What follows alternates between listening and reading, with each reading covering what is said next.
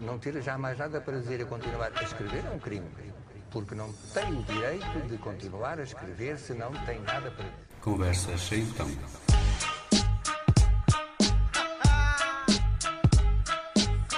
Ora, sejam muito bem-vindos a mais uma Conversa Então, uma conversa semanal com alguém em cinco situações muito pouco usuais e para as quais são desafiados a escolher uma música. Hoje estamos ligados com os Estados Unidos. Daniela Melo saiu de Felgueiras com 17 anos e foi para o outro lado do Atlântico com pais e irmãos. Habitualmente sou eu que faço uma pequena introdução de pré-apresentação do, do meu convidado. Com a Daniela decidi fazer um, uma coisa ligeiramente diferente. Fui ao encontro da sua professora Armanda Souza e do seu primo Leonel Costa para me falarem em duas ou três frases sobre a Daniela. Vamos ouvir.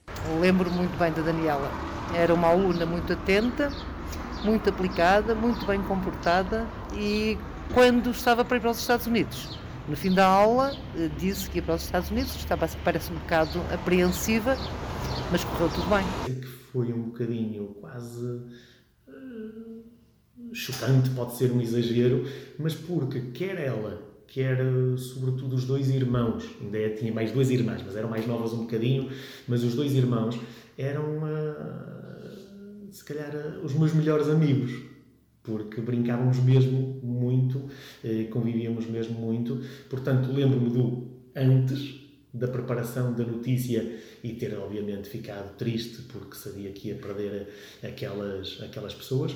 E depois, eh, no pós, obviamente, ainda por cima, a casa deles era colada, era e é colada a da minha avó, Portanto, continuava a ter contacto a minha avó e frequentemente olhava para a casa ao lado e não via aqui. Tem essa ideia, lembro-me assim de, de aquele ar assim, eh, aqueles olhos sempre muito atentos, sempre muito abertos, sempre, sempre sorridente e sempre aplicadinha. Muitas das vezes ela tinha os exames uh, dos mesmos professores e do mesmo curso mais cedo que eu e eu ligava-lhe. ligava-lhe para te saber como é que era o exame. O exame normalmente eram diferentes, mas precisamente por serem diferentes eu tentava já eliminar hipóteses de perguntas. Uh, mas são tantas, tantas, tantas tantas memórias porque de facto os nossos pais conviviam muito, aliás a família toda toda bastante toda bastante unida, uh, conviviam muito desde nós fazermos aquelas típica, aqueles típicos passeios à praia, uh, aqueles típicos passeios a, ao Jerez, a tudo o que fosse. A Daniela dá sempre notícias, sempre que vem a Portugal vai à escola, já organizou jantares da turma tenta juntar o grupo e é sempre muito agradável. Está sempre, é uma pessoa sempre muito positiva. Não é só com os primos, é com toda a família. Aliás, ela faz questão de, da nossa avó, eh, que é, é a única avó que ela tem, que ela tem viva, e eu, e eu também. Ela mantém uma ligação imensa, imensa, está sempre em contacto permanente uh, pelo Messenger com a, com a minha avó e uh, todos os anos, pelo menos uma vez por ano, vem cá a Portugal, apesar de tão longa distância. Que era uma miúda curiosa, aplicada, interessada. E são esses alunos, com certeza, que depois fazem mais, não é? Fazem a diferença, porque tinha tinha ritmo de trabalho, fazia sempre as atividades na hora que tinha que fazer, era uma pessoa interessada. Falamos com alguma frequência e sempre que vem cá uh, é obrigatório os almoços, jantares, vários contactos, claro que sim, sim. sempre. É do melhor que nós temos, isso orgulha-nos, é lógico. E ela vai trabalhando e vai, vai, vai levando sempre para os trabalhos dela também o país. A importância da revolução, do que se passa cá.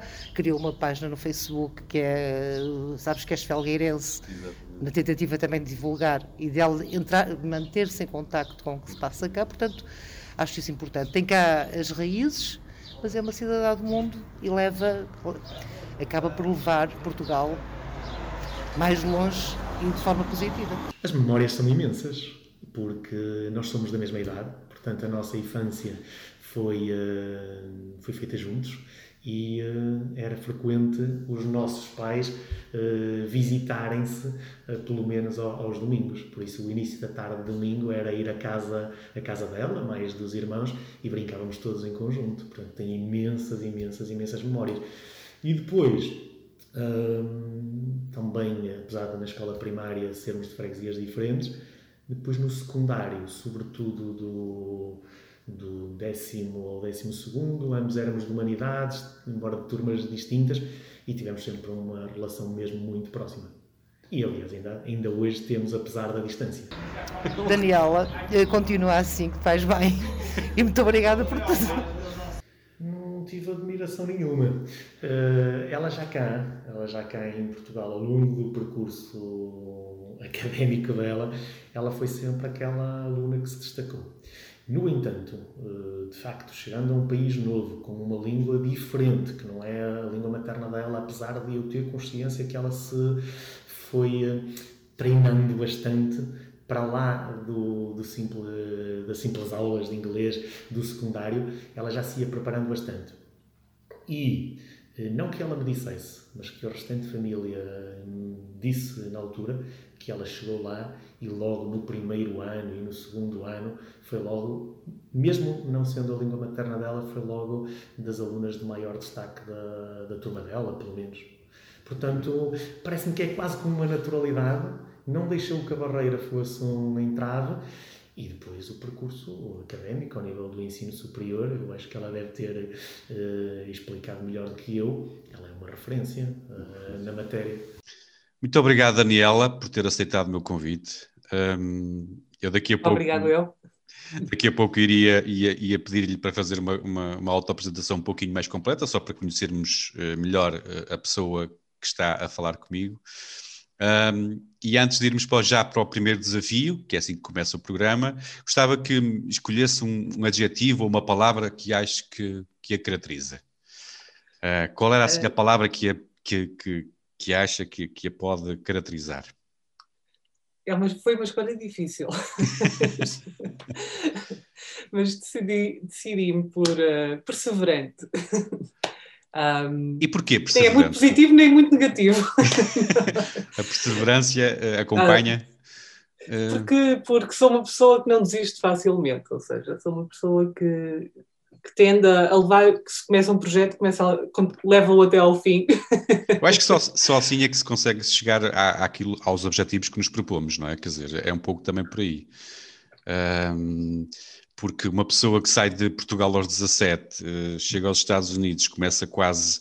Eu acho que, um, apesar de tudo, uma pessoa que, que, sai do nosso país e vai começar a vida num outro, começa quase do zero, não é do zero, mas será muito perto disso uh, tem que recomeçar ali muito rapidamente até acompanhar um, aqui, as pessoas que nos acompanham, digamos assim, uh, e depois conseguir chegar onde neste momento já está, que é hum, uma das razões que, que me levou a convidá-la para estar a falar comigo, é esta ter chegado uma portuguesa que chega aos Estados Unidos e que se consegue um, colocar ao nível de, de, outros professores universitários, aí é, portanto, já com alguns estudos até publicados e, portanto, muitos parabéns por isso também.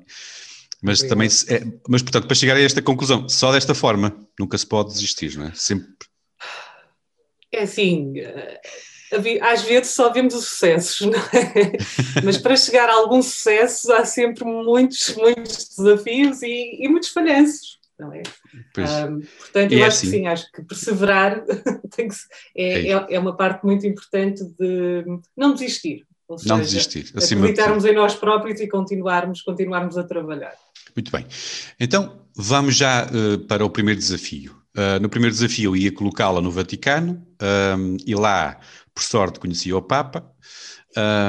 Inclusive ficavam a conversar um bocadinho, uh, conheciam-se um pouquinho melhor, ao ponto de, até dele querer-lhe confessar assim um segredo, mas queria, queria desabafar consigo, imagino. E, e, portanto, mas para isso precisava de uma música. E, e pedia-lhe que escolhesse então uma música que, que o conseguisse deixar a ele à vontade, mas que a Daniela também gostasse muito qual era a música que escolhia para continuar a conversar com o Papa e ele confessar-lhe assim um segredo? Bem, eu escolhi o Hallelujah do, do Leonard Cohen. Um, é assim, eu gosto muito da canção, não, não serei a única porque é muito popular, muito popular mas um, escolhi o Hallelujah não só por aleluia ser obviamente uma palavra que se usa imenso nos meios religiosos, não Sim. é? E está muito associada à religião, mas a canção em si não é religiosa. É, ou, ou digamos, é de outro tipo de religião, sim, outro sim, tipo sim. de experiência. Um, portanto, eu, eu imaginei que, que este Papa tivesse abertura para este tipo de canção e uh, imaginei-me, obviamente, com ele na Basílica de São Pedro, no Vaticano, ouvir um aleluia ali ecoar naquelas Cohen, paredes e, um, e ele a falar abertamente consigo. Exato. Muito bem, vamos ouvir então o Leonard Cohen com, esta, com este Aleluia, um, que é uma das músicas que, que, mais covers teve até hoje, com os bons jovens a, fazer, a cantarem o Aleluia, o Damon Rice, o John Cale, e a mais famosa de toda, que já foi utilizada em muitas cerimónias de casamento, o Jeff Buckley. Uh, mas uh, ficamos então com o Leonard Cohen, Aleluia.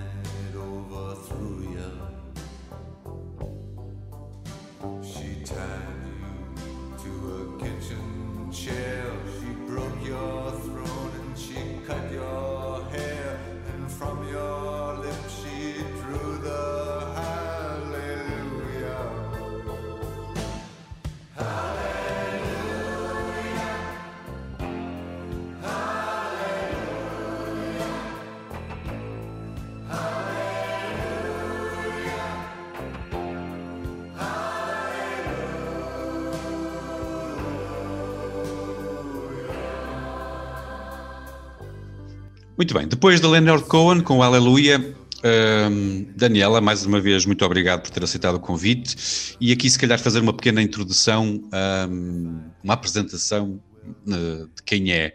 E muitas vezes aquilo que nós somos é, é, é muito é, o lugar de onde viemos. A Daniela está nos Estados Unidos, uh, é professora universitária, mas um, cresceu uh, em Felgueiras, em Lagares, não, é? não estou enganado. Sim, sim. Um, e foi aí que cresceu até aos 17, e depois dos 17. Eu só queria que me falasse as recordações que tem de Lagares, por favor. Que recordações. até porque criou aquele grupo que eu, que eu acho. Uh, eu acho, acho, muito, acho muito bonito uma pessoa que está longe do seu país uh, de nascença e depois criar um grupo eh, no Facebook uh, para se manter ligada às suas origens. Uh, sabes que és felgueirense quando? Eu sei que, entretanto, tem sido muito complicado, até pela, pela, sua própria vida profissional, manter este grupo a funcionar, mas, mas se calhar aqui só, por favor, o que é que foi sair de Portugal e chegar aos Estados Unidos com 17 anos? Estava a estudar e de repente um bocado, aquilo que, aquilo que eu gostava de ouvir era esse sentimento. Uma jovem com 17 anos que, que, que chega a casa um dia e os pais dizem-lhe: Olha, prepara-te porque nós vamos para os Estados Unidos. Primeiro, por aqui, o que é que sentiu? um, Senti-me senti muito, muito feliz, muito alegre, porque eu sempre fui muito virada para, para os Estados Unidos. Eu tinha alguma família aqui, era, sempre tive uma ligação muito grande aos Estados Unidos e tinha um primo que era mais ou menos da minha idade. Um, e eu gostava imenso dele, ele no verão vinha quase sempre a Portugal e, e, eu ficava sempre à espera que ele chegasse na infância, não é? Porque é, era ter um amigo de um país completamente diferente, de um, de um mundo diferente. E eu, um, portanto, sempre tive uma paixão pelo inglês, pela, pela, pela vida na América, fazia-lhe sempre imensas perguntas sobre com o que é que ele brincava, o que é que ele via na televisão, ou seja, era um mundo imaginário uh, para mim, não é? Que, e eu vivendo através desse primo.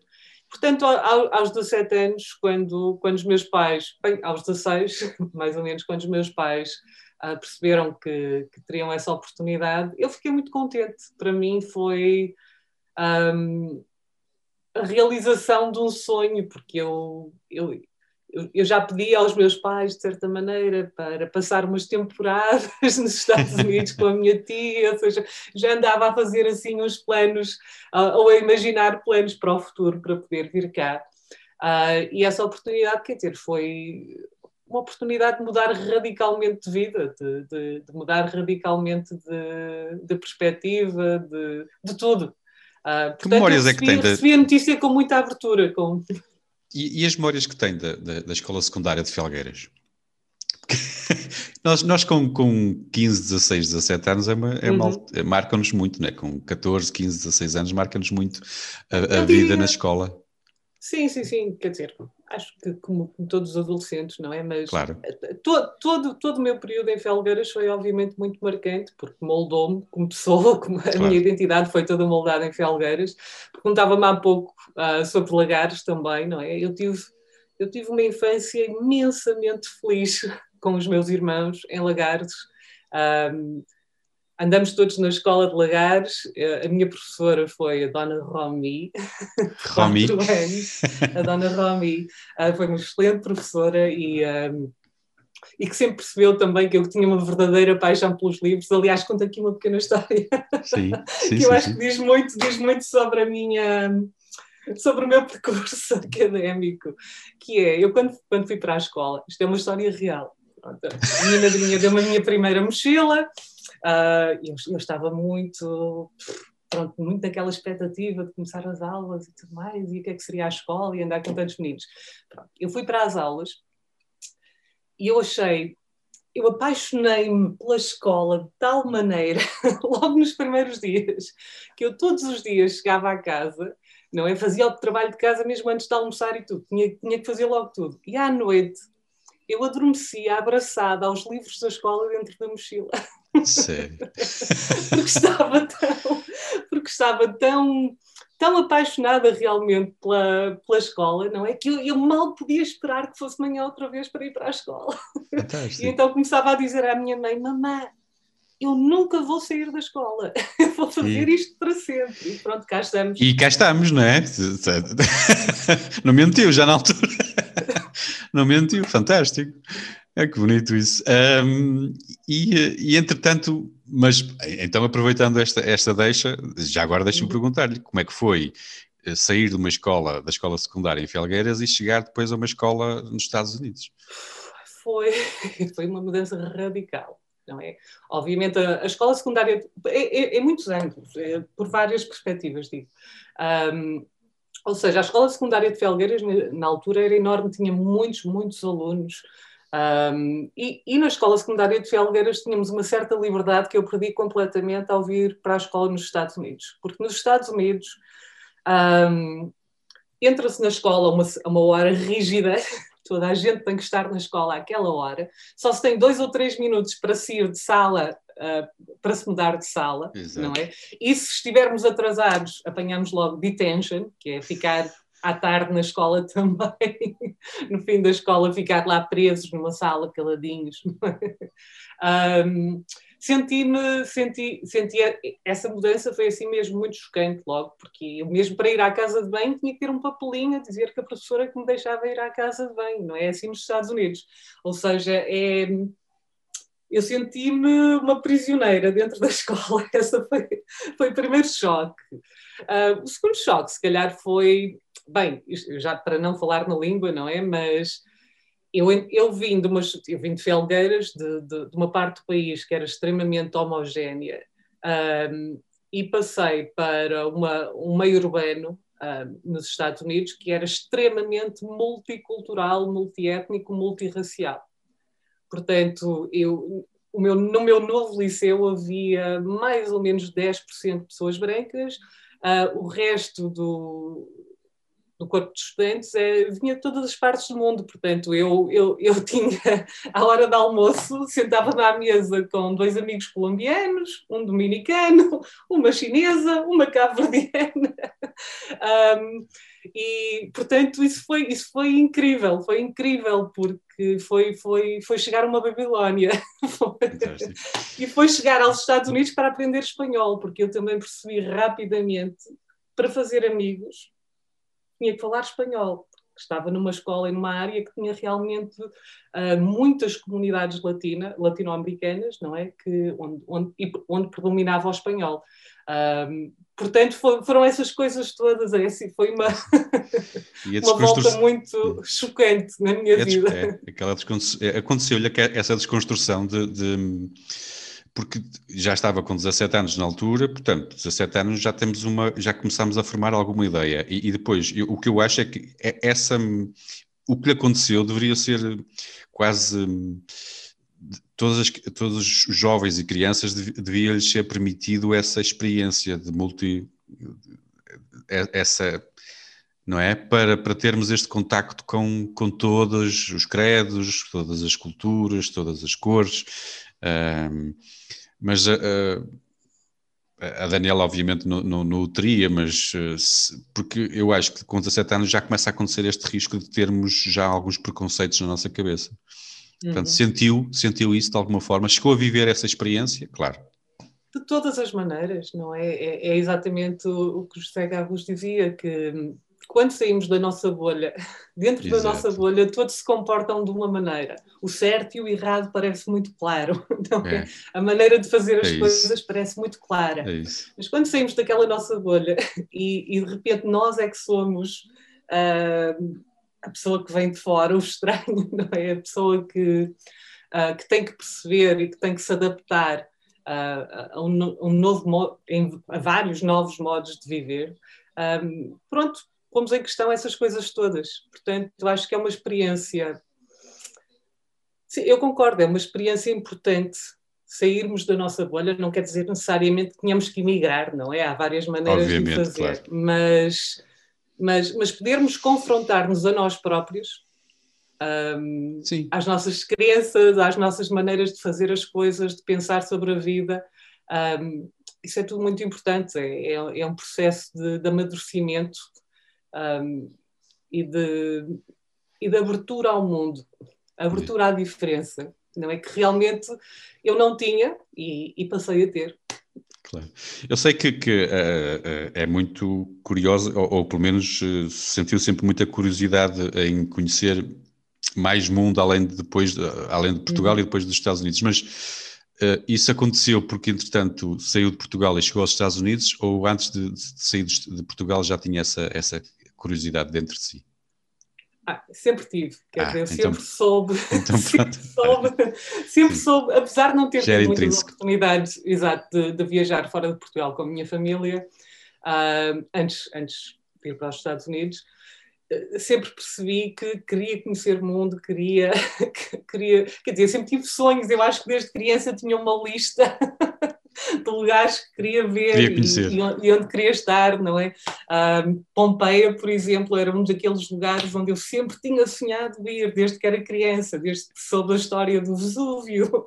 E eh, pronto, eu também fascinava-me o Império Romano e essas coisas todas. E esteve lá? Uh, Estive duas vezes. e espero ir uma terceira. mas, mas o que basicamente o que aconteceu foi quando fui para a universidade. As universidades americanas dão imensas oportunidades, uh, uma pessoa tem que concorrer para elas, mas eu sempre via assim, tipo um, um concurso para se poder ir para tal lado, Logo. eu concorria a tudo. Portanto, dessa maneira acabei por. Uh, acabei por ir para a Alemanha, por exemplo, passei um verão na Alemanha a fazer um estudo intensivo um, em Freiburg, um, na Universidade de Freiburg um, a estudar alemão intensivamente. Uh, passei o meu primeiro ano tipo de Erasmus uh, na Itália, estive em várias partes da Itália a estudar e depois mais tarde fui muitas vezes para a Itália e felizmente tive a felicidade de à medida que ia podendo, ir sempre viajando cada viajando vez mais. mais um, portanto, felizmente já conheço muitas partes do mundo, é, mas espero conhecer muitas mais. Muito bem. Uh, passamos à segunda hum, situação. E eu, na segunda situação, então iria colocar-lhe um, numa situação que eu sei que, que se calhar até, até, até gostaria. Sei que é uma fã do presidente Biden, ou desta nova mudança. Quer dizer, não é uma fã, eh, mas já me vai dizer melhor. não é uma fã, fã, mas. Uh, mas por alguma razão, então, uh, iria ser convidada para um jantar na Casa Branca com o presidente Biden e com a vice-presidente também, que é mais fã, uhum. se calhar. Um, e, um, e ele, para, para esse jantar, iria-lhe pedir a si que escolhesse uh, uma música para, para, para abrir o, o jantar. Um, e que música é que levava para a Casa Branca para abrir um jantar? Bem, eu selecionei uh, Billy Joel, We Didn't Start the Fire. Fantástico, muito bem. é quase um, é um documento histórico, não é? Sem dúvida nenhuma. Sim. É uma música que faz uh, referência quase aos acontecimentos importantes que, da vida do, do, do, Billy Joel, desde 1949, quando nasceu, até 1989, quando escreveu esta música. Mas, muito embora eu acho que esta música se aplicava completamente aos, aos nossos tempos, aos tempos de os tempos que estamos a viver. Um, e eu, sinceramente, não acho que tenha escolhido esta música assim de uma forma muito inocente, pois não. We não, didn't start the fire.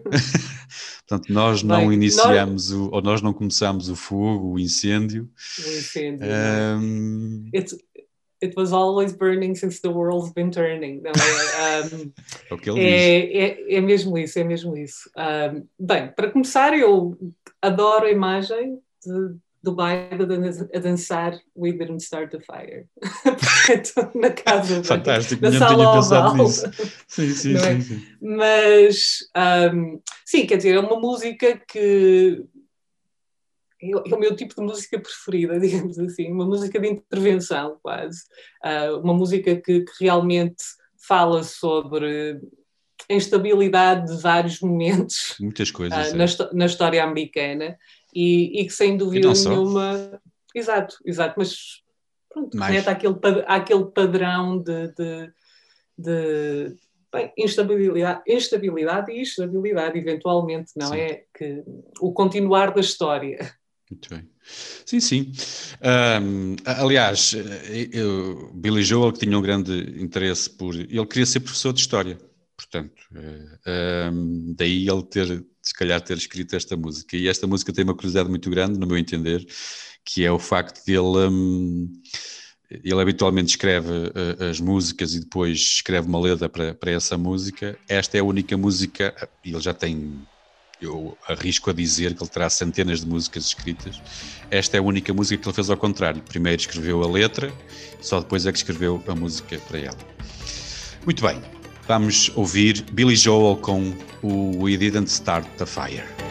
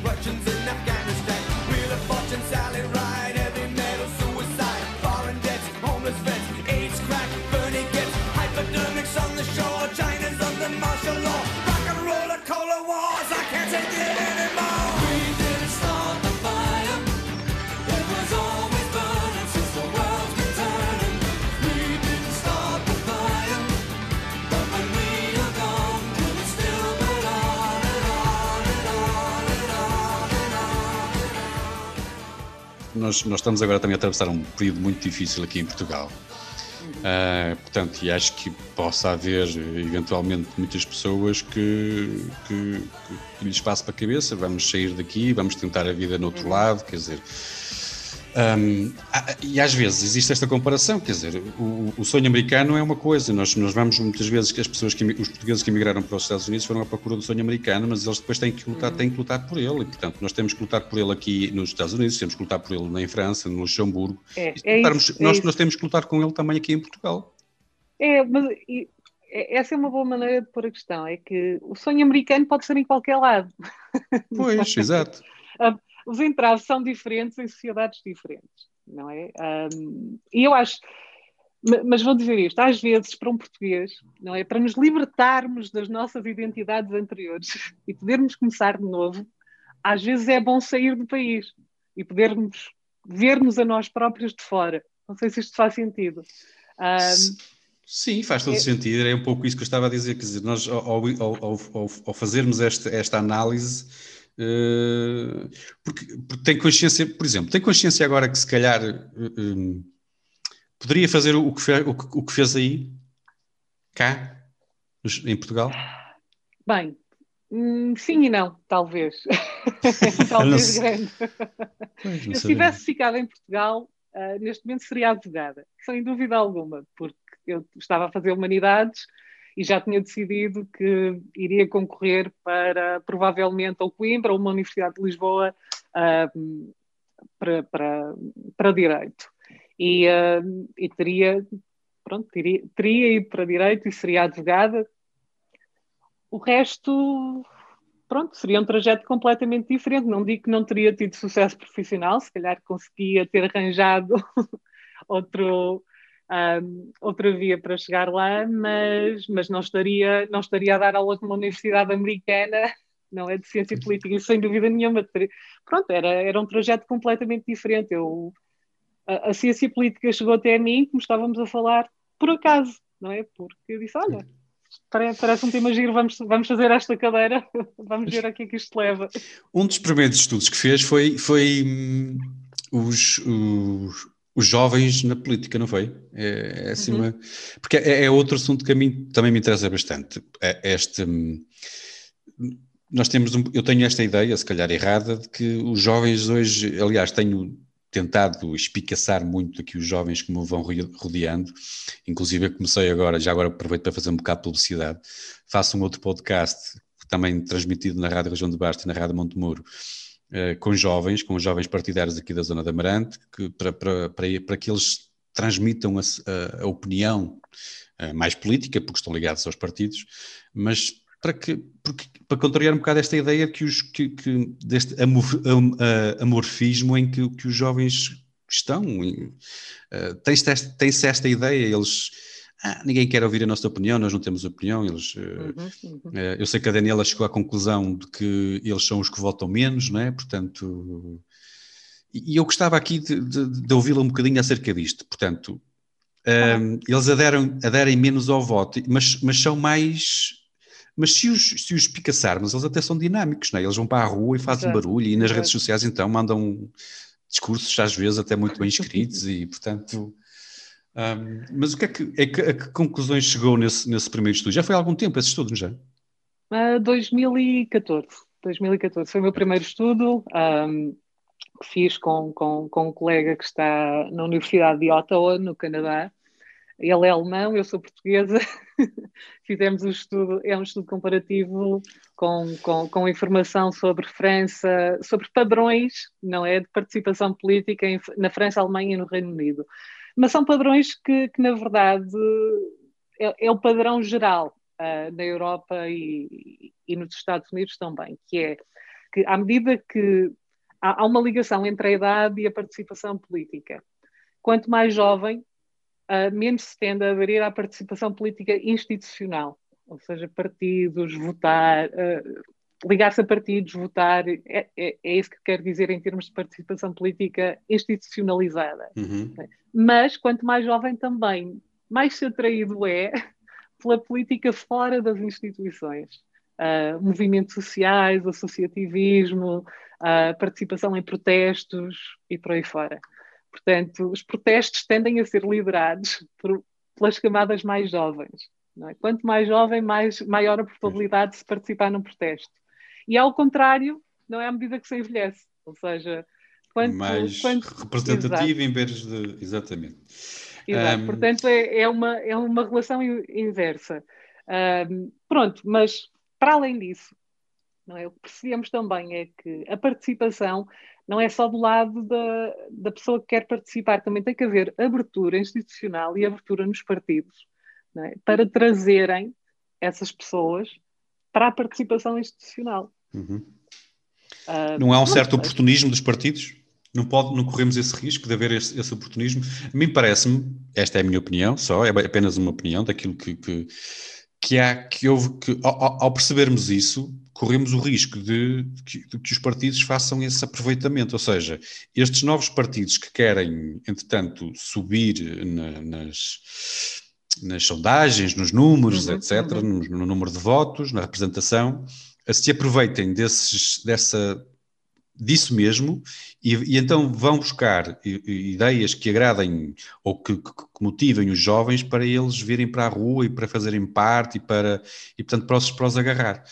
Chegou a essa conclusão no estudo ou, ou, ou estou errado? Bem, o estudo não entra por aí, mas, uh, mas essa conclusão, quer dizer, uh, podemos, podemos esmiuçar essa questão bastante, porque o que vemos é que os novos partidos, não é?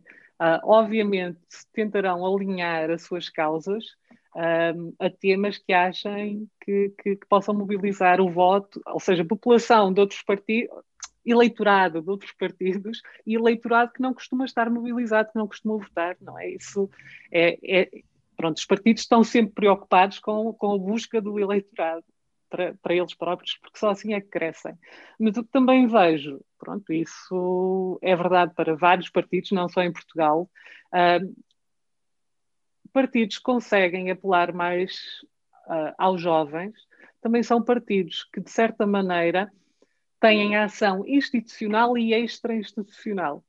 Ou seja, há uma ligação entre estes partidos e, ou seja, são partidos que querem fazer luta institucional, mas que também sabem vir para a rua e mobilizar as pessoas na rua. sim, sim, ou sim, seja, é isso que eu quero dizer. Conseguem utilizar táticas que tradicionalmente os nossos partidos não têm utilizado para conseguirem mobilizar as pessoas na rua. E isso em si também pode apelar ao voto dos mais jovens, obviamente. Claro. Muito bem. Vamos passar então a, a, ao terceiro desafio. É, e o terceiro desafio, eu. Este aqui é muito interessante uh, porque eu ia colocá-la assim em casa, sossegada, mas, a, mas apareciam uns amigos, uns amigos que lhe, que lhe apareciam assim sem avisar e traziam com, com, ele, uh, com eles uma, uma grande estrela mundial da música. Um, e que queria muito conhecer Portugal e que adorava a ideia de Portugal e que queria conhecer, e entretanto pedia-lhe imagens do nosso país e pedia-lhe também uma música que fizesse assim de banda sonora aquilo que estava, que lhe estava a mostrar. Um, qual era a música que escolheria? E, qual era o artista que achava que poderia aparecer em sua casa assim sem avisar, trazido pelos seus amigos?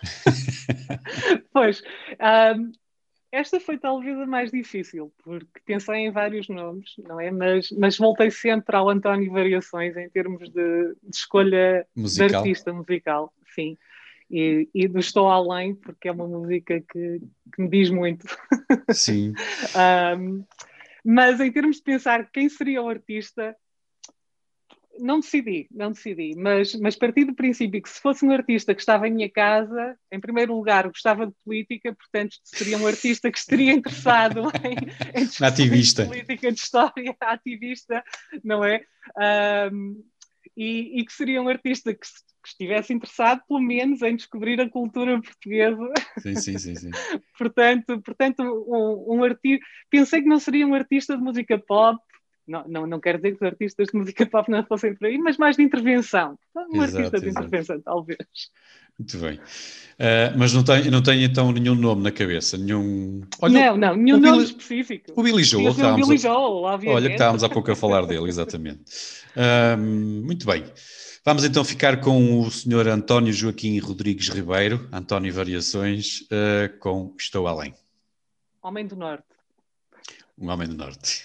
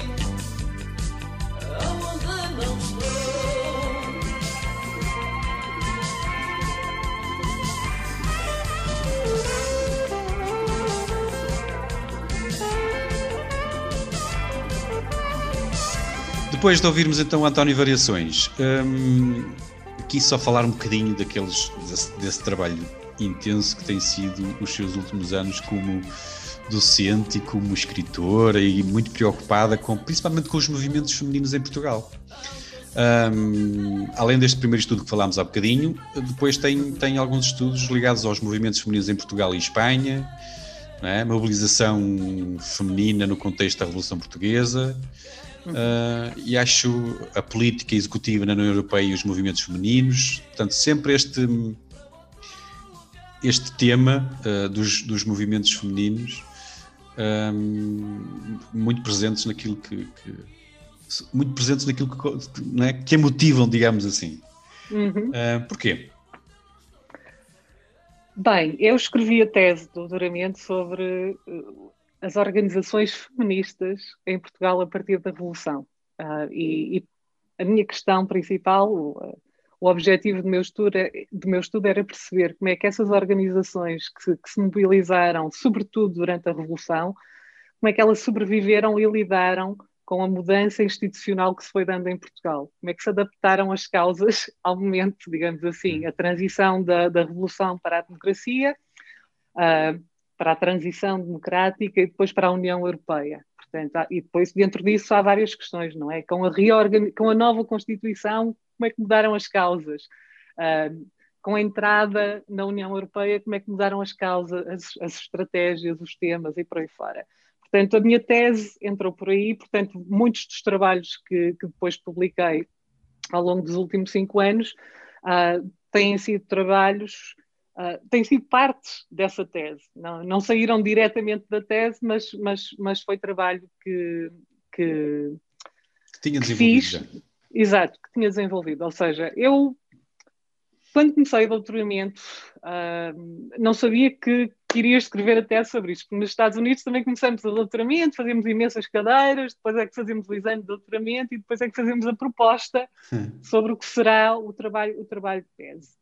E este tema acabei por descobri-lo numa cadeira uh, de movimentos sociais e percebi que realmente era essa a área uh, o estudo dos movimentos sociais, a política vista de baixo para cima, vista dos cidadãos, não é?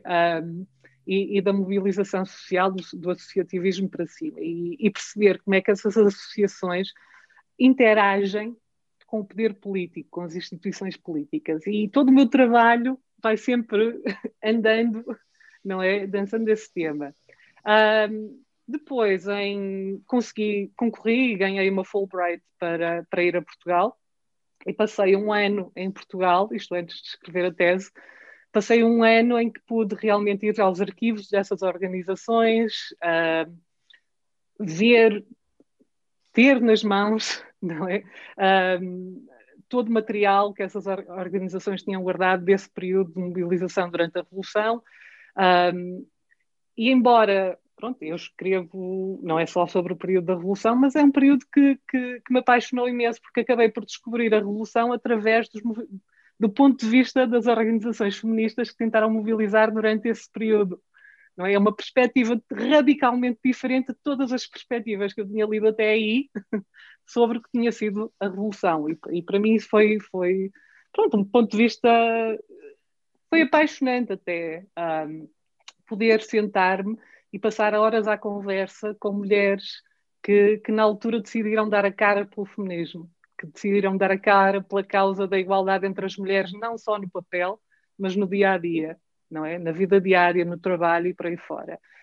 Um, foi um ano, foi um ano fantástico vim desse ano, exato, e foi um ano que também me, que eu, eu, desde que tinha saído de Portugal, nunca tinha conseguido passar um período tão alargado em Portugal outra vez, não é? E foi mais do que fazer uma, vi, uma visita duas ou três semanas. E, e foi ótimo, foi, foi, foi um redescobrir o país, um, não só do ponto como investigadora, mas um redescobrir o país como, como mulher adulta, não é? Que, que, volta ali para tentar perceber Descobriu que afinal uh, as minhas era... origens. Não saiu, portanto, eh, mas saiu com uma, com uma ideia de Portugal, entretanto veio, redescobriu uma outra ideia de Portugal? É, eu diria que sim, eu diria que sim, porque eu cresci em Felgueiras e, e, e recebi uma boa educação em Felgueiras, não não digo o contrário, mas, mas Felgueiras era uma bolha. Um, Ainda é. um, sim, não é? Eu estava dentro daquela bolha, sobretudo até pela idade, não é? Um, embora os meus pais, o meu pai sempre gostou muito de viajar pelo país e sempre fomos a várias partes do país durante o verão, durante as férias, andávamos sempre na estrada um, a visitar aldeias e cidades e, e, e, por aí fora. Ou seja, tinha noção do que era Portugal mas, mas perceber realmente o que é viver Portugal fora da bolha em que cresci foi uma descoberta, sem dúvida. Uh, mas aqui o, o, estudo sobre esses movimentos femininos, nós somos ainda uma sociedade machista. Os Estados Unidos são uma sociedade machista. São. Até certo ponto. Não. uh, um, nós estamos sempre. Não, não, estaremos sempre. Uh, uh, as coisas, as mudanças nunca são feitas de um dia para o outro, obviamente. Eu, eu, eu, eu uhum. continuo a repetir isto muitas vezes cá em casa, também às minhas filhas, porque eu acho que às vezes, enquanto somos jovens, queremos mudar o mundo de um dia para o outro, mas as coisas não são efetivamente assim. Um, Portanto, o mundo está, está a mudar, mas hum, uma, uma das coisas, isto eu vou dar aqui só um pequeno exemplo. Há uma, há um, há um, uma forma, às vezes, algumas, algum discurso, às vezes, mesmo entre as pessoas, hum, noutros contextos mais mediáticos, digamos assim, em que, por exemplo, se, se diz, eh, por exemplo, diz que a mulher não, não as mulheres não têm muito acesso ao mundo cómico porque as mulheres não são, quer dizer, tem e depois tenta-se desculpar isto.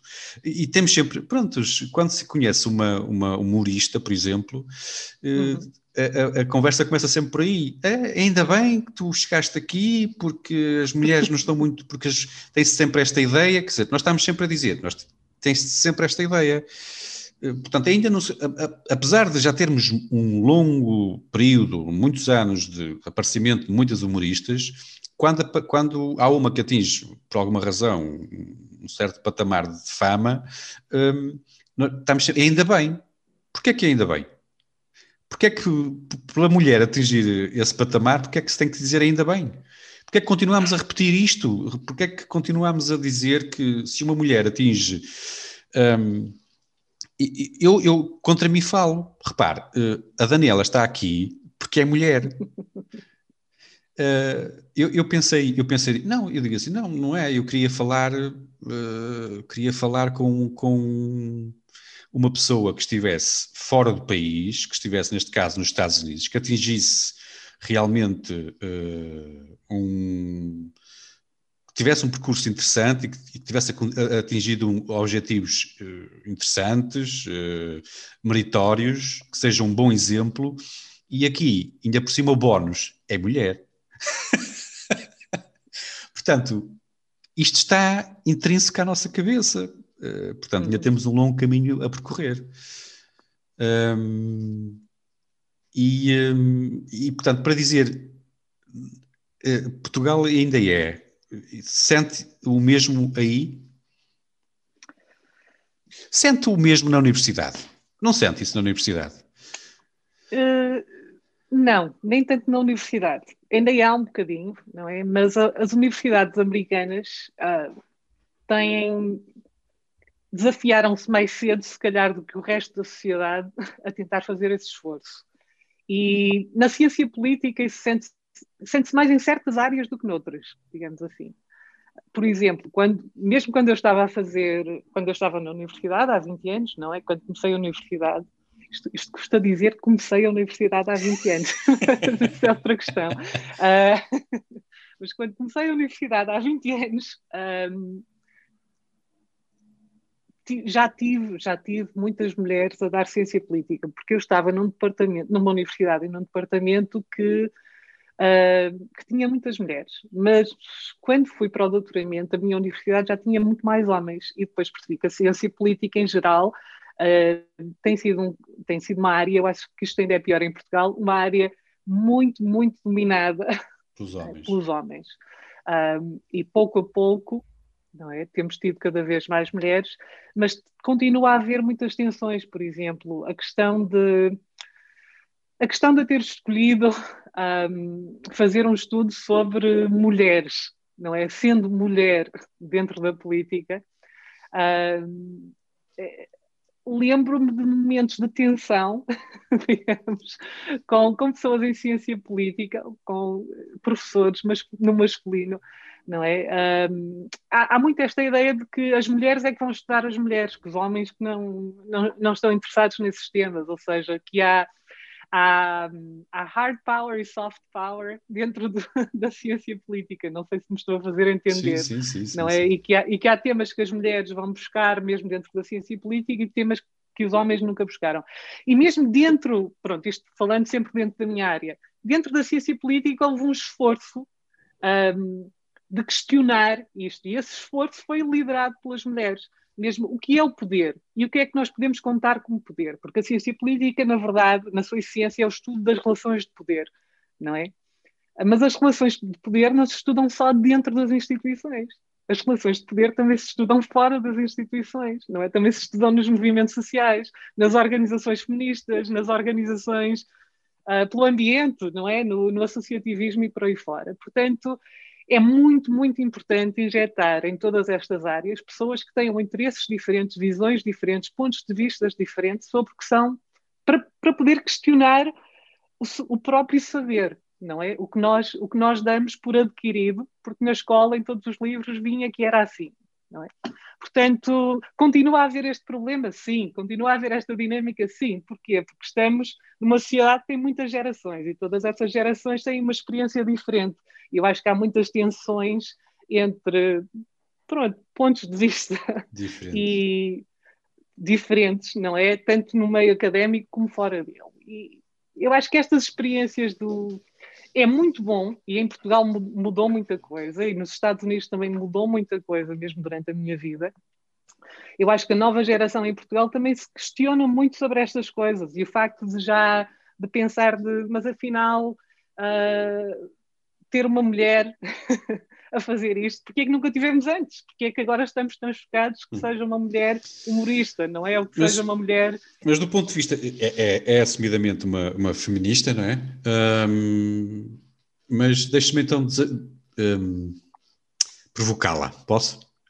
Eu vou fazer aqui o, o papel de, de- de advogado do diabo.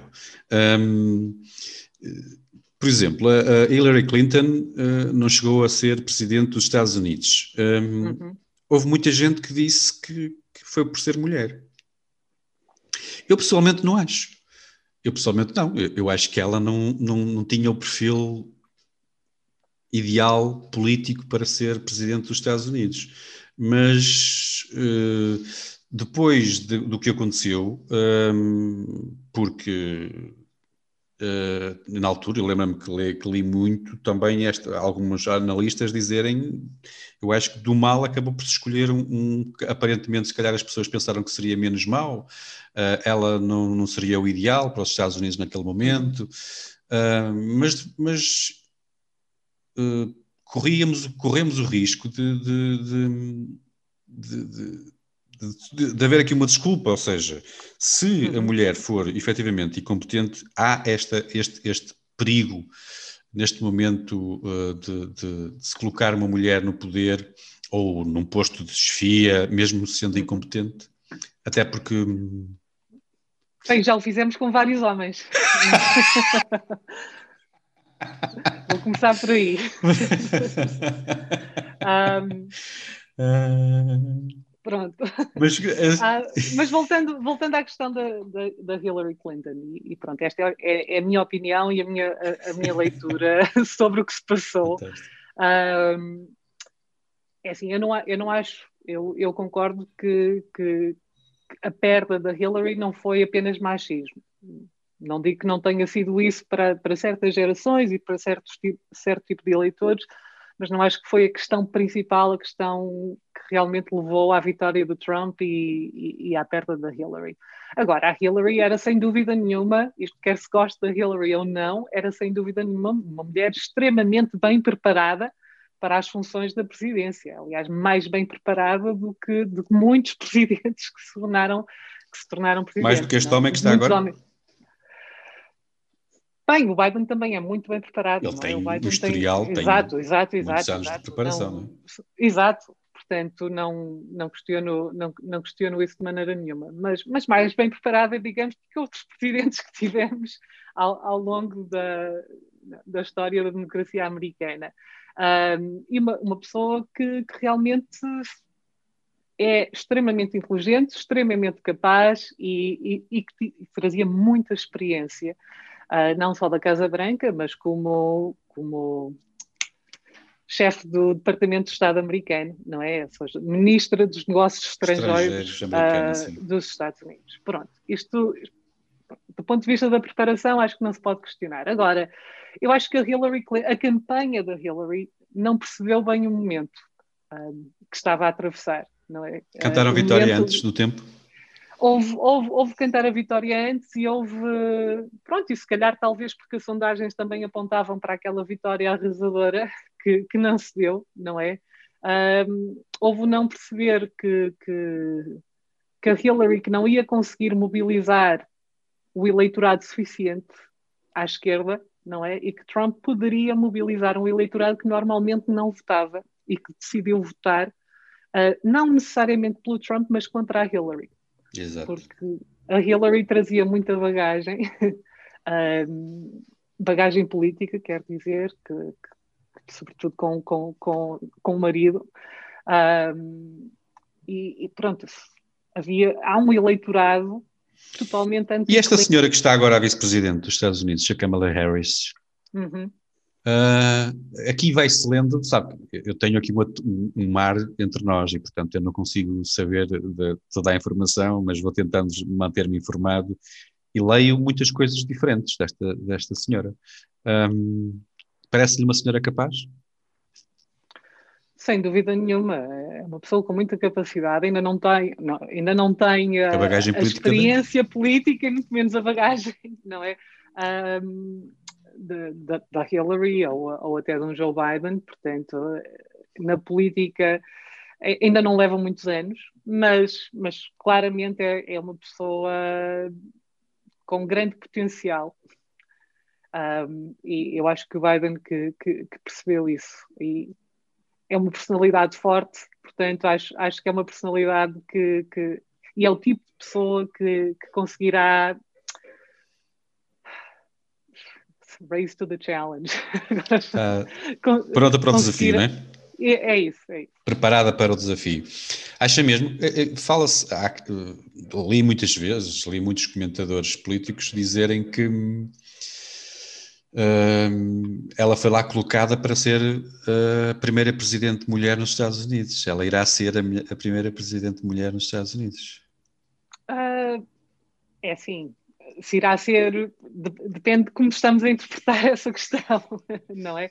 Eu não me parece que o Joe Biden uh, desista de ser presidente, esta foi uma ambição de toda a vida dele. Uh, não me parece que, a menos que haja um problema de saúde ou um problema, não é? Pronto, que aconteça alguma coisa ao Joe Biden e que ele realmente não consiga uh, continuar como presidente, não me parece que ele vá abdicar uhum. dessa posição de maneira nenhuma, muito pelo contrário, ele torna-se claro cada vez mais que ele quer ser um presidente transformador, uh, pelo menos a nível doméstico, aqui nos Estados Unidos. Portanto, ele, ele, ele tem, ele vê aquilo como uma missão, como o culminar de toda uma vida uh, a, a, lutar pelas causas e pelas bandeiras que, que adotou, não é? Portanto, não me, pare, não, parece-me muito improvável todas Sim. estas teorias da conspiração. Daniela vai acompanhando a vida política. Sim, vai acompanhando a vida política cá em Portugal também. Vou. Sim. Uh, Posso-lhe pedir um comentário político? A Daniela não é, ainda não foi convidada para análises políticas mesmo aí, pois não? Para... Ah, há aí uma. Sobre, sobre Portugal? Sim, não. por exemplo. Não, há aí uma rádio portuguesa. Um, uhum. há, WJFT. Uhum. Exatamente. Um, e, um, e, e, eles estão sempre muito atentos ao que se vai passando aqui, portanto, poderiam lhe ter, como analista política, ainda não, ainda não se lembraram de a chatear. Ainda não. Mas posso lhe pedir uma análise política ao que aconteceu, por exemplo, aqui para as presidenciais? Acompanhou minimamente? Acompanhei, um bocadinho por alto, porque também estava muito consumida aqui pelas presidenciais Sim. americanas. Pois, é? foi tudo, tudo, tudo quase ao mesmo tempo. Portanto, não, não, acompanhei tão de perto como teria gostado, mas. Mas, mas, mas posso pedir um comentário àquilo que está a acontecer, por exemplo, com, esta, com estas novas. Uh, esta, esta, nova força política que, entretanto, está a fazer mexer ou a, a, entusiasmar, a entusiasmar mais os comentários políticos, o Chega. Preocupa? Uh, Preocupa, preocupa absolutamente. Quer dizer, a, a chegada do Chega e do André Ventura. Diz... André Ventura é uma pessoa que vem do PSD, da social-democracia. Eu sei. Um, Portanto, porque é bem, por um lado, por um lado mostra que, ao contrário do que os jornalistas disseram ao longo da, da última década, Portugal não é de maneira nenhuma imune aos radicalismos de direita porque não sei se se lembra, mas quando começaram a surgir estes partidos, uh, quando a Le Pen conseguiu ficar em segundo na França, quando o Vox se ergueu na, na Espanha, Espanha, houve muitos artigos naquela altura a dizer que nós éramos um caso especial e tentar explicar porque é que, porque é que nós não tínhamos este tipo de, de partido. Eu acho que o André Ventura, de certa maneira, ouviu estas vozes e disse: Ah, eu se calhar consigo. foi para ali. Um, pronto, agora estou aqui a entrar na cabeça do André Aventura, isso não importa. Estou, estou a comentar, estou a comentar. É a sua opinião. Enfim, é, é, isto é, enfim, é uma conversa. Se estivesse à conversa com um amigo. Um, mas, mas, é assim, para mim, um, eu, eu, eu sou um bocado alérgica uh, a patriotismo que se abraça à bandeira. Ou seja, eu sou uma pessoa que tem muita. Gosto muito de Portugal, tenho muito orgulho em, uh, em Portugal e nas minhas raízes e, e sou uma entusiasta, uma verdadeira entusiasta por tudo que é Portugal e quem me conhece sabe isso. Uh, mas, mas patriotismo, não é? Que, que, que, se abraça à bandeira, por assim dizer, atravessa aí uma, uma linha que para mim torna-se perigosa. Um, depois parece-me que o André Ventura está a seguir muitas das estratégias que a campanha de Trump também seguiu aqui, que é tentar criar uh, um novo grupo de eleitores, indo buscar eleitores uh, a, a, vários outros partidos, não é? E, mas também indo buscar eleitores que não se reviam nos partidos políticos que, que existem, não é? Uh, e, e, vejo ali a tentativa de, uma, de, de, criar um novo eleitorado que, por um lado, é feito de pessoas que votavam CDS-PP e que de pessoas que, que, mais conservadoras? Mais conservadoras exatamente do ponto de vista ou seja, tem uma política mais virada para a moral era mesmo isso era mesmo aí que eu ia chegar uh, em que em que pensam na política mas sempre através desta desta perspectiva não é Uh, e eu acho que ele tem tentado claramente uh, ir buscar esse tipo de voto, também tem tentado ir buscar o voto à, pronto, ao trabalhador, à, à working class, não é? Um, à classe operária, uh, e, e, tem tentado entrar muito aí pela competição. vocês trabalham no duro, não é? Mas, mas, mas, quem, mas quem beneficia do Estado são estes outros grupos, não é? A criação dos bodes expiatórios e, e dessa competição, um,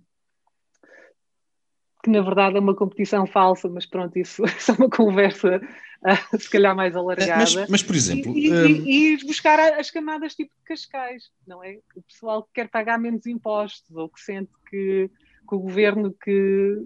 Não é? Olha, uma, por exemplo, uma, uma análise que eu li há dias dos números eh, muito curiosa foi: ele teve mais votos em, em, em zonas, em zonas uh, onde, por exemplo, aquele discurso uh, racista de, de, contra os ciganos um, uhum onde os ciganos estão mais implementados. Ou seja, onde há comunidades grandes ciganas, foi onde ele teve mais votos. Ou seja, as pessoas que estão, digamos assim, eh, rodeadas, digamos assim, de, de, de comunidade cigana, votaram massivamente em André Ventura. Uh, isto, mas, mas eu queria voltar aqui atrás, quer dizer, isto é, é, é, é não se, não se pode aproveitar, não, não, se deveria aproveitar para, para, para, para irmos estudar este problema? Porque é que isto acontece? Porque é um, é um problema, efetivamente. Quer dizer, eu acho que não vale a pena nós uh, metermos a cabeça na areia. Opa, realmente temos aqui um problema. Pá, se, se, aconteceu isto, alguma coisa está mal. E depois, por outro lado, uh, do seu ponto de vista, do ponto de vista da analista, da, da estudiosa política, das ciências sociais e políticas, um, nós tivemos o, o, partidos radicais de esquerda, uh, temos agora este partido radical de direita, temos partidos radicais de esquerda que estão no, no, no Parlamento português, Há, temos o Bloco de Esquerda que está lá desde 97 ou 99, é assim uma coisa. Uh, agora de cabeça posso estar, mas, mas desde, desde essa altura e, e, portanto, e eles foram absorvidos pela, pela democracia. Portanto, há quem diga agora que este partido também pode ser absorvido pela democracia, ou seja, ele pode se tornar um partido de, de lado, mas que seja apenas um pouco à imagem do que aconteceu com o Bloco de Esquerda, quer dizer, que, que se apresentou inicialmente como um, um, um, movimento mais, mais radical, mas que entretanto foi foi sendo absorvido por esta, por esta voz mais democrata, mais, mais... percebe que é possível é assim, isto acontecer o... ou tem receio que isto, possa não, isto pode não acontecer? Eu não, me parece, eu não me parece que estes dois partidos sejam, sejam duas faces da mesma moeda, muito pelo contrário. Um, é que, por um lado, temos um partido que podia ser claramente absorvido pela democracia, porque apesar de apresentar uma plataforma fora do comum, que era o Bloco de Esquerda, não é?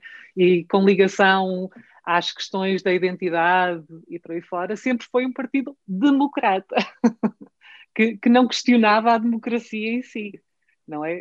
Um, enquanto que, ou, que não questionava um, a Constituição em si, digamos.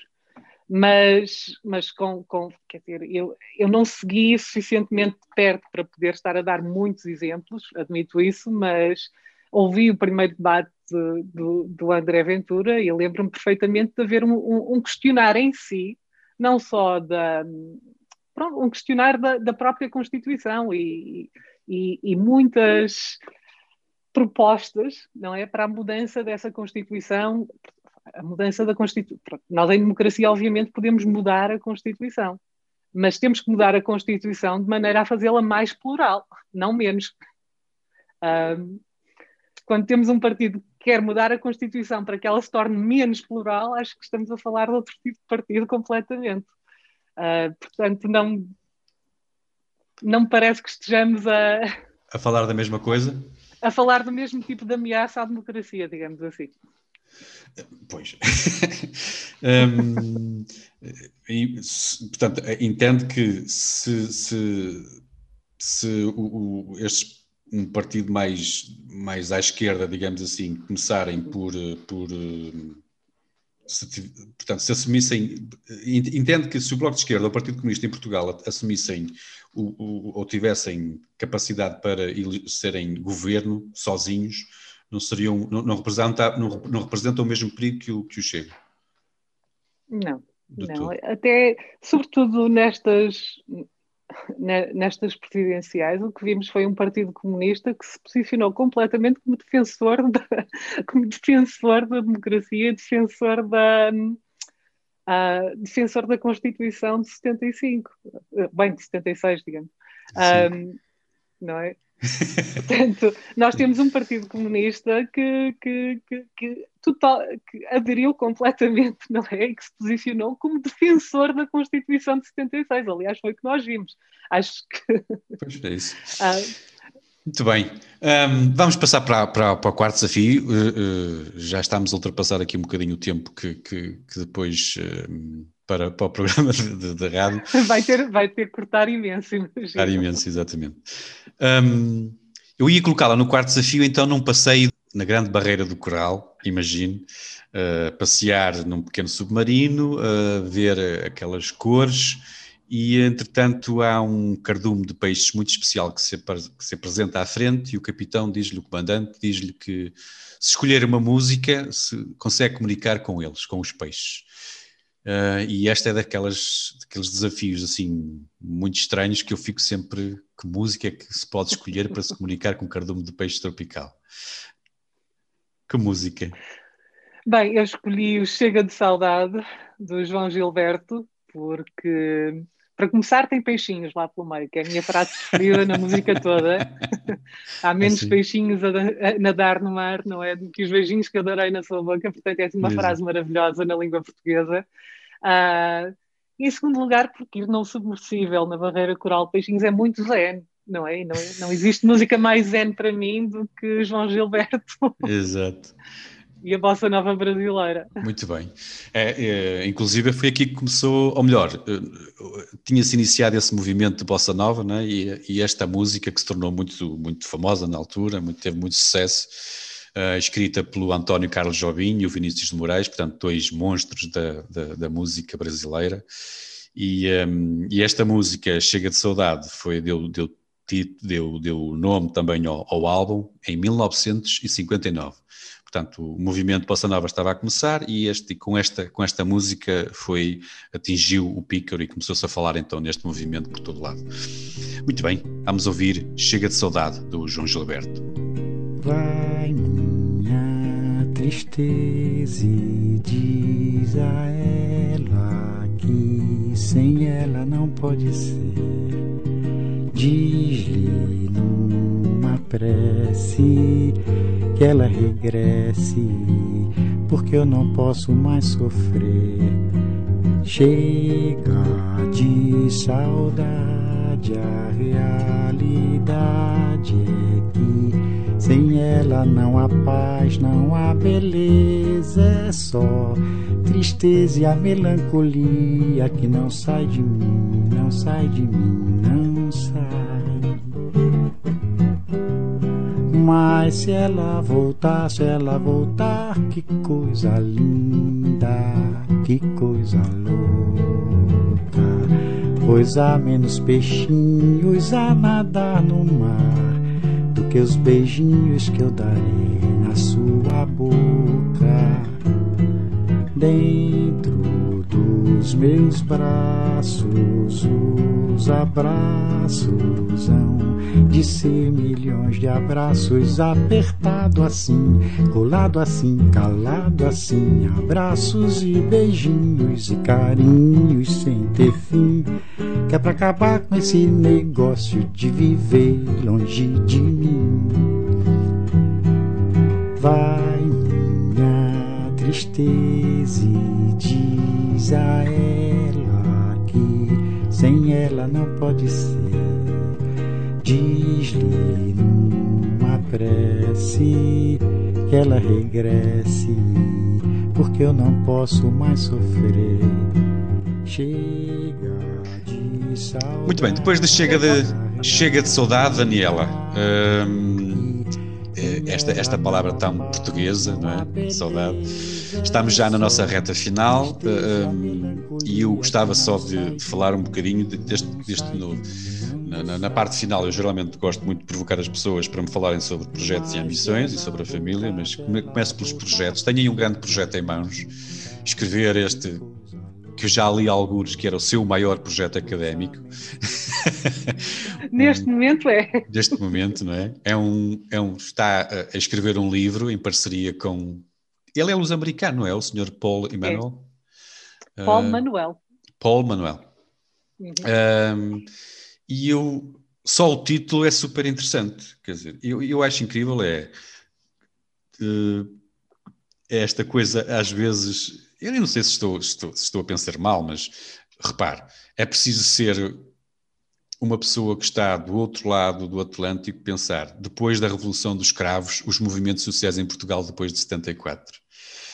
E, portanto, isto é muito interessante porque eh, esteve cá eh, e agora esteve agora quase tanto tempo, está, está quase tanto tempo aí como esteve aqui, ou já está há mais, não é? Já está há mais, são 20 anos, saiu daqui com 17. Já mais.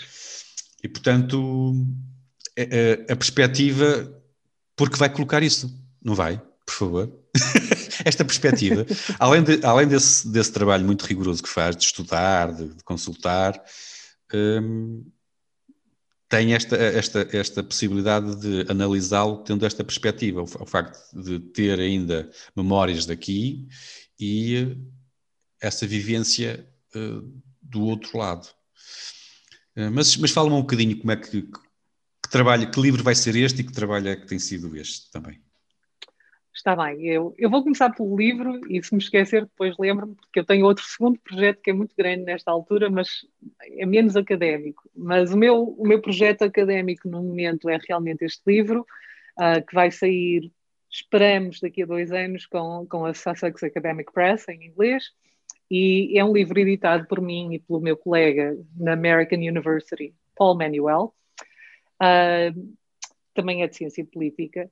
E a ideia do livro é realmente uh, perceber, tentar entender sobre várias perspectivas e, e, com contribuições de muitos outros colegas uh, portugueses, na sua maioria, mas de, de outras áreas, de sociologia, de, uh, de, sociologia, de antropologia, de história, de ciência política, portanto, dentro, dentro da, das ciências sociais, tentar perceber qual foi o legado dos movimentos sociais que, que, que mobilizaram durante a Revolução, qual foi o legado dessas mobilizações na democracia portuguesa. Portanto, pensarmos, estávamos a falar das feministas, pensarmos como é que o movimento feminista, que tipo de impacto é que teve na democracia portuguesa, essa mobilização do movimento durante a Revolução. Como é que esses movimentos sobreviveram à transição, como é que esses movimentos conseguiram ter impacto a nível institucional, legal, cultural, económico, Uh, na democracia portuguesa. Portanto, vamos olhar para vários movimentos. Cada capítulo será um movimento social diferente. Uh, vamos ter capítulos, de certeza que me vou esquecer de muitos, porque o livro terá. Estamos a contar com pelo menos 12 a 14 capítulos, será, será um grande livro. Uh, mas vamos ver, por exemplo, o movimento das ocupações. Que tipo, que tipo de impacto é que esse movimento das ocupações, que foi um grande movimento da, da, da Revolução Portuguesa, Que tipo de impacto é que teve, por exemplo, na, na, lei dos arrendamentos, na lei das casas? Que tipo de impacto é que teve, apesar do movimento se ter dissolvido ainda durante os anos 70? Ou seja, não foi um movimento que conseguiu sobreviver à transição à democracia. Vamos olhar para, para os sindicatos, o movimento trabalhador e como é que o movimento dos trabalhadores evoluiu desse, da radicalização da revolução para a frente. Ou seja, vamos olhar para todos esses movimentos sociais, não é? E tentar perceber o impacto a longo prazo. Muito bem. Uh, então estamos ansiosos por, por. Mas já só uma. Estava a ouvi-la falar e a pensar. E como é que se consegue depois. Uh, essas colaborações que, que, estava a falar são pessoas que depois vão escrever também para o livro? Exato. Portanto, é um livro, será um livro editado em que eu e o meu colega Paulo basicamente organizamos o livro. Nós é que fizemos os convites aos, um, aos outros contribuidores, aos outros académicos que irão escrever. Cada capítulo será escrito por uma pessoa diferente e eu e o Paulo escreveremos a introdução e, e a conclusão, não é? E organizamos e editamos Faz, todo o fazem livro. Edição? Exato. Fazem a edição, não é? Mas, mas por exemplo, um, e eles, a, a, perspectiva de um antropologista sobre esta, esta temática, sobre uh, uh, um, esta, esta, visão do, do que é que estes movimentos foram no, depois do 25 de Abril em Portugal? Uh, por exemplo, quer dizer, todas estas áreas, o, o, estudo de movimentos sociais é interdisciplinar, ou seja, o estudo dos, dos movimentos sociais não, é, não, não, entra só na ciência política, aliás, entra, entra primeiro, se calhar, na sociologia, Uh, mas é um tema de interesse e é uma área que realmente abrange todas as ciências várias, sociais várias e mesmo a história. Portanto, portanto, o livro em si tem que ser interdisciplinar, porque, uh, e, e, é um livro que poderá ser utilizado é? em cadeiras de antropologia ou em cadeiras de, de sociologia ou, ou, de ciência política, porque, porque, a área em si é interdisciplinar. Uh, mas, mas vamos ter vários temas, portanto, há, por exemplo, vamos ter contribuidores que vão falar na questão da memória e, e, e de como, portanto, o ponto de vista de cada capítulo será um ponto de vista uh, único, não é? E, e, que fala também à disciplina de que vem, de que vem essa pessoa, que, que, estará ligado, digo, de maneira mais eloquente, se calhar, que estará, que estará mais enraizado na área, na especialidade da pessoa que o escreve, mas sempre com este grande tema. Ou seja, o que é que, qual é o legado deste movimento para a democracia portuguesa, Sim. o impacto. E, e, qual é o, então esse grande projeto que está, o outro que está. Eu agora? sou uma pessoa com muito tempo. Exato. E tenho, Eu acho que as pessoas, tenho, quando, nós quanto mais temos que fazer. De dois anos. Exatamente. Quanto mais temos que fazer, parece que o tempo aparece, não é? Às Mas vezes. qual é esse projeto que estou agora? Agora estou super curioso. É, eu este ano uh, juntei-me a um grupo em New Bedford uh, de pessoas interessadas em lançar um novo jornal para a nossa área de Massachusetts. É fantástico. Criar um jornal digital, exatamente. Muito Portanto, bem. acabamos, neste momento, faço parte do, do, do, Conselho de Diretores que acabamos de formar para, para um novo jornal digital. Boa. Um, que vai servir toda a... Não, não, em inglês. Em inglês? E em inglês, que vai servir a comunidade de New Bedford, e, o que nós chamamos Greater New Bedford, ou seja, uh, as áreas o sul de Massachusetts, basicamente, porque New Bedford é a principal cidade no sul de Massachusetts. Sim. Vamos, é, é, é um grande projeto, conseguimos, conseguimos atrair ao nosso grupo uh, pessoas muito interessantes. Uh, aliás, a, a, nossa editora principal é uma Pulitzer Prize winner. Uh. Um, e, e, estamos a preparar-nos para lançar a primeira edição de, do Jornal Digital agora no, no fim da primavera, esperemos para maio. Uh, mas tem sido um trabalho apaixonante, porque New Bedford tem um jornal, mas infelizmente é um jornal que entrou num padrão que, que temos visto com muitos jornais locais, uh, de que, pronto, uh, o jornal em si já não tem a capacidade de realmente cobrir o que se está a passar na cidade, de, de, de fazer a cobertura nem, não digo só da política, mas de todos os outros aspectos de New Bedford. E, um, e o que temos visto é uma degradação da democracia a nível político, a nível económico, uma degradação da política e da confiança na política local. Porquê? Porque não há notícias e não há notícias sérias. Ninguém sabe o que é que se está a passar no Porto de New Bedford, que é um dos portos mais importantes do país. Um, ninguém sabe o que se está a passar na, na nossa Câmara, ninguém sabe o que se está a passar nos tribunais em New Bedford. Portanto, há mesmo muita fome, muita vontade de, de percebermos a nossa comunidade e não é lançar-nos a esse projeto. Mas não é barato. Não, não será nada barato. Pois, não é barato. neste- Eu acho que me parece, parece que, que, que existe esse. Pois, é- se bem que eh, eh, há que dar este passo, né? Eh, cada vez mais deixar aquele romantismo do jornal em papel e passarmos a utilizar as novas ferramentas, estas novas plataformas para, para, para, estar, para estarem disponíveis. De qualquer forma, não- é claro que tendo tantos. Tendo assim, querendo abranger muitos, muitos braços eh, da comunicação, é capaz de não ser fácil, mas é, deve ser apaixonante realmente. E muitos é, para... é muito apaixonante. Não será barato, quer dizer, já conseguimos angariar alguns fundos para pelo menos podermos o início. começar. Toda a gente está a trabalhar grátis para o bono neste momento. Temos um grupo grande e um grupo que, que realmente sabe trabalhar nesta área e, ah, e toda a gente está, está a trabalhar grátis, mas obviamente temos que financiar, ah, Se bem que, por outro temos lado. que criar sustentabilidade, porque há pouco- é um há pouco modelo estávamos a para a população. É, Exato. Há pouco estávamos a falar disso, do, do jornalismo que está hum, cansado e eh, se calhar adormecido, preguiçoso, e depois queixam-se muito, acho que existe, ou pelo menos durante algum tempo houve, houve muita queixa de que já não eram, já não se lia, já não, o público, já não há público. Eu, eu, eu, sou totalmente, eu discordo totalmente dessa ideia. Eu acho que há público. Eh, Os jornais sem têm é que se moldar e, e oferecer um produto que as pessoas queiram, não é? E de uma forma inteligente. Há um jornal espanhol que é um exemplo disso. Eh, A marca, ele- eles conseguem chegar, eles têm um- plataformas e têm, têm várias ofertas para, para quem queira, e têm a possibilidade, inclusive, de, de, de- de enviarem para casa em papel, se as pessoas quiserem. Só que eles, eles têm produto. Eles criaram um produto que eh, eu, se- eu, se for uma pessoa mais ligada, por exemplo, às comunicações ou às novas tecnologias, eles têm um jornalzinho só para mim, lá no meio. Portanto, e eu não me importo de pagar porque eu vou- tenho coisas interessantes. Portanto, as pessoas não se importam de pagar se tiverem um produto bom. Portanto, eu acho que é mais, É é isso, mais por aí. é isso. Aliás, o nosso modelo não é um, não é um modelo for profit. Nós seremos uma organização sem fins lucra- lucrativos, o que também abre outras portas, de certa maneira, Claro, porque claro. vamos poder apelar a fundações e, e por aí fora, como, como qualquer organização, como qualquer ONG.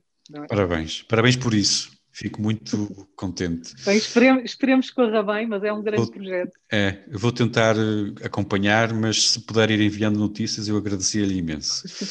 Ahm, só para terminarmos aqui um- uma para a despedida, falar um bocadinho da, da família. Como é que tem sido? eh, Porque tem uma criança com dois anos e, e Uhum. para eles, eles ah, as- aprendem facilmente tudo. A, a- a adaptação a este, a este novo ano, a este último ano, ele tinha, o ano passado ele tinha um ano. né? Portanto, Uhum. este ano tem dois, ele adaptou-se bem a este, esta coisa toda nova de- de- das máscaras, de- das... Eu acho que se adaptou, se calhar, melhor do que o pai e a mãe. Claro, pois, é porque isso. para nós, pronto, nós felizmente fomos um sortudos porque fazemos parte uma pequena fatia da população que, que não perdeu o emprego, que, que, que, pôde continuar a trabalhar de casa, não é? Porque ambos somos professores universitários e essa passamos basicamente a, a trabalhar de casa, que foi enfim, uma vantagem tremenda e felizmente que, que foi assim. Agora, para o, para o meu filho, Sebastian, Sebastião, nós chamamos de Sebastião em português, mas um, o, uh, o- Sebastian, para ele, foi, foi, foi ótimo, porque de repente ele, ainda, ele não andava na creche, portanto tínhamos uma babá que vinha e ficava em casa com ele, nos dias em que estávamos a trabalhar, ah, e de repente o pai e a mãe também estavam em casa o tempo Pronto, todo. para ele foi fantástico, não é?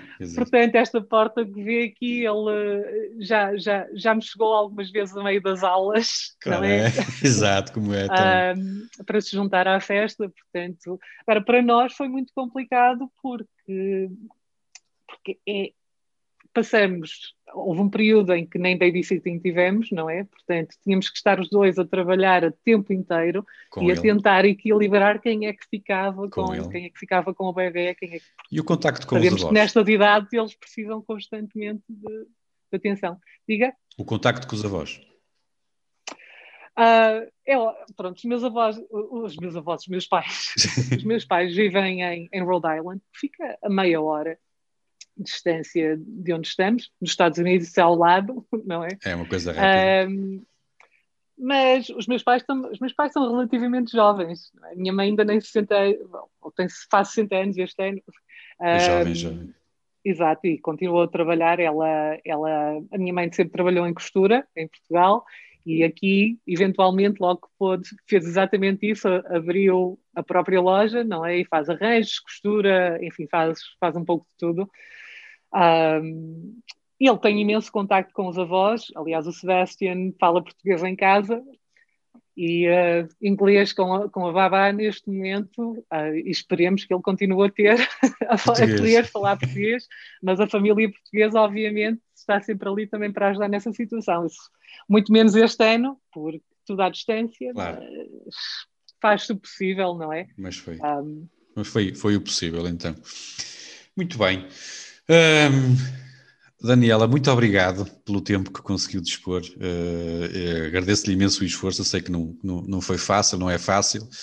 Um, e um, vou-lhe colocar na última música, para a última situação. E nesta última situação, uh, eu ia-lhe colocar ah, a música que lhe abre uma porta no tempo. Uh, se houvesse uma música que a Daniela descobria que lhe abrisse uma, uma porta no tempo, uh, qual era a música que lhe abria assim a porta no tempo. E qual era a primeira viagem que fazia, logo? Mal, mal descobri isso, era uma porta no tempo, vou já fazer uma viagem no tempo. Bem, a, a minha primeira viagem foi uma porta no tempo durante a minha própria vida.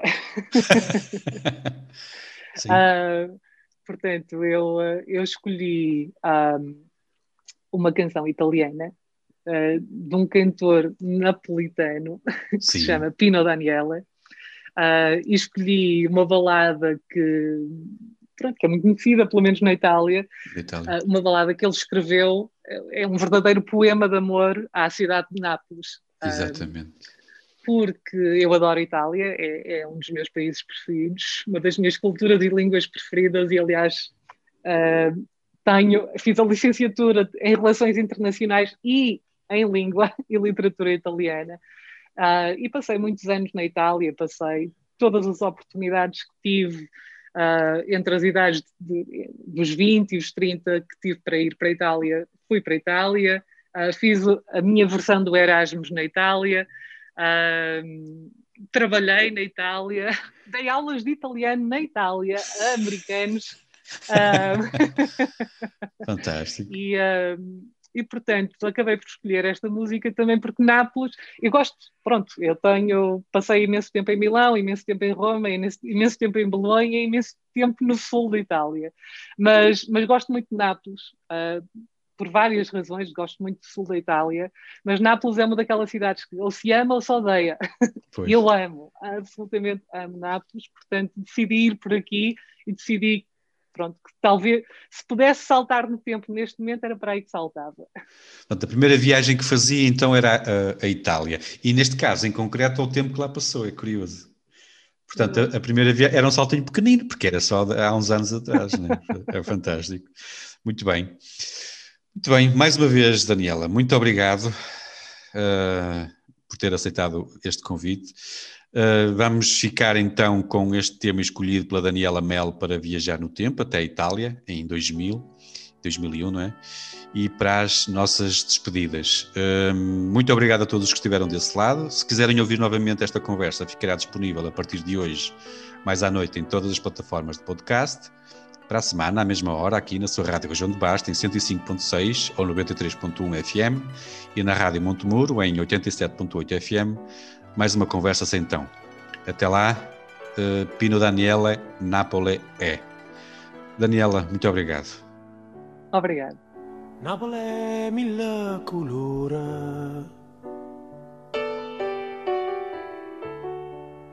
Napoli è mille paura.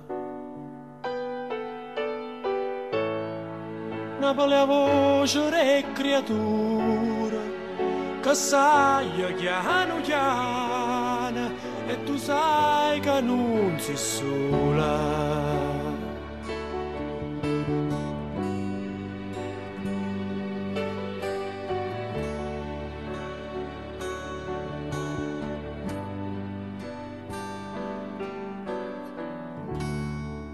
Napoli non sola mare.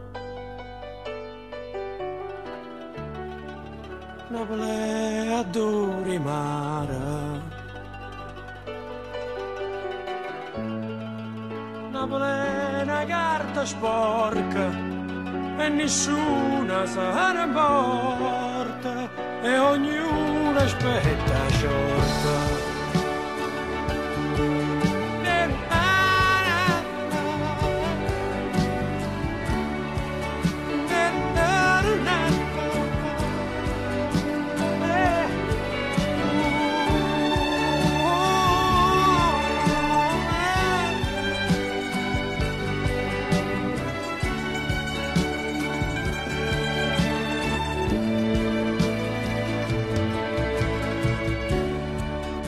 una plena camminata.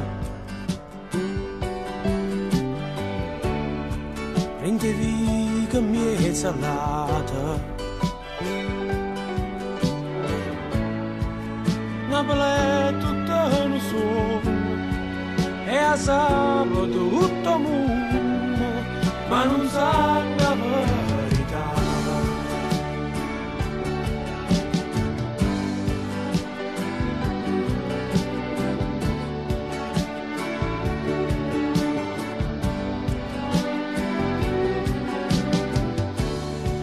Napoli mille colore.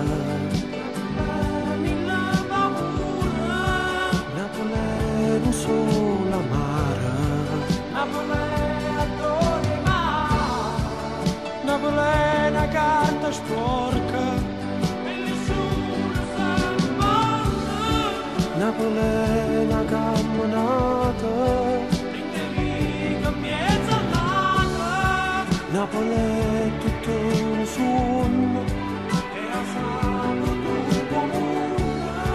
Napoli, Milano, Colombia.